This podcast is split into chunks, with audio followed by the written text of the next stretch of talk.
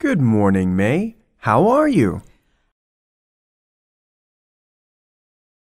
Not bad, thanks.